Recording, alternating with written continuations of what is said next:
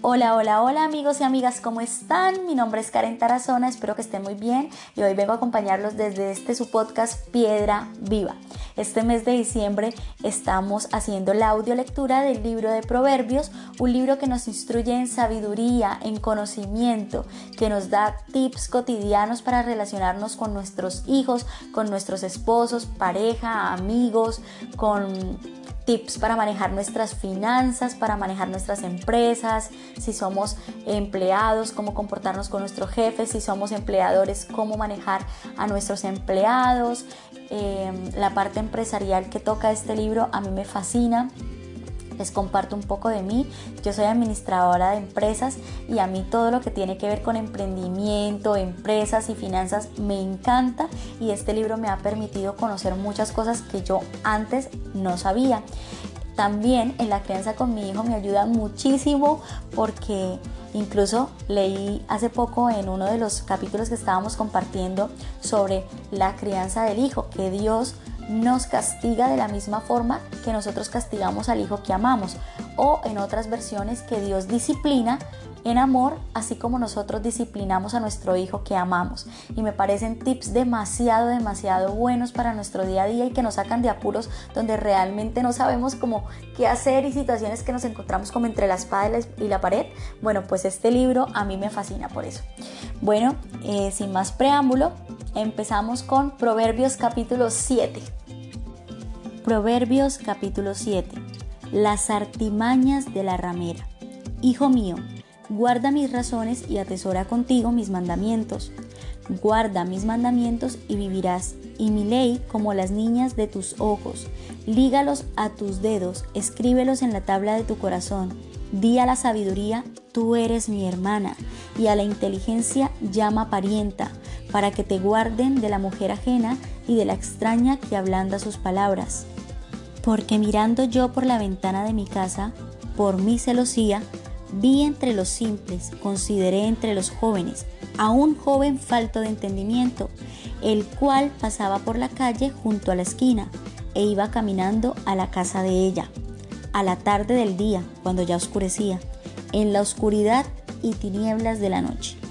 Cuando he aquí, una mujer le sale al encuentro, con atavio de ramera y astuta de corazón alborotadora y rencillosa.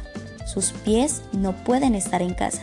Unas veces está en la calle, otras veces en las plazas, acechando por todas las esquinas. Se asió de él y le besó. Con semblante descarado le dijo, sacrificios de paz habían prometido, hoy he pagado mis votos. Por tanto, he salido a encontrarte, buscando diligentemente tu rostro y te he hallado He adornado mi cama con colchas, recamadas con cordoncillo de Egipto. He perfumado mi cámara con mirra, aloes y canela. Ven, embriaguémonos de amores hasta la mañana, alegrémonos en amores, porque el marido no está en casa, se ha ido a un largo viaje. La bolsa de dinero llevó en su mano, el día señalado volverá a su casa lo rindió con la suavidad de sus muchas palabras, le obligó con la salamería de sus labios, al punto se marchó tras ella, como va el buey al degolladero, y como el necio a las prisiones para ser castigado, como el ave que se apresura a la red y no sabe que es contra su vida, hasta que la saeta traspasa su corazón. Ahora pues, hijos, oídme y estad atentos a las razones de mi boca. No se aparte tu corazón a sus caminos. No yerres en sus veredas, porque a muchos ha hecho caer heridos, y aun los más fuertes han sido muertos por ella. Camino al Seol es su casa, que conduce las cámaras de la muerte. Bueno, y como les dije al principio, este libro de Proverbios nos habla de todo de todos los ámbitos de nuestra vida, emocional, intelectual, psicológico, financiero, eh, personal, social. Bueno, este libro es un libro demasiado, por algo es el libro de la sabiduría. Es un libro muy, muy, muy, muy completo. En este capítulo 7 estaba hablando este, este sabio sobre la mujer ramera, sobre la seducción y el manejo y el manejo que le da a su vida emocional.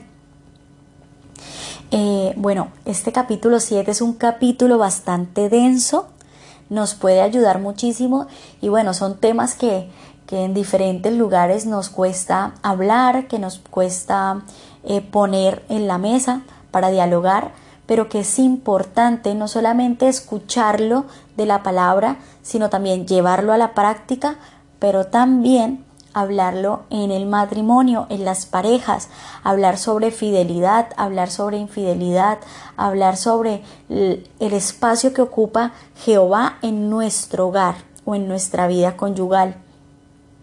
Es importante también con nuestros hijos mayores hablar de estos temas, con los hijos que ya están crecidos, que están a punto de comprometerse, de casarse o aún si tienen un noviazgo. Es bueno aclarar y dejar un poco el tabú que se tiene con temas de sexualidad, con temas de, de íntimos, perdón, de intimidad. Entonces eh, es bueno, es bueno hablarlo y es bueno hablarlo como siempre a la luz de las palabras, no apoyándonos en nuestra propia sabiduría o en nuestra propia inteligencia, sino apoyándonos en la sabiduría de Dios, en la palabra que Él nos aporta como manual de vida aquí en la tierra. Entonces, bueno, este fue el capítulo 7, espero les haya gustado y nos vemos mañana con el capítulo 8 y con toda la alegría del martes. Adiós.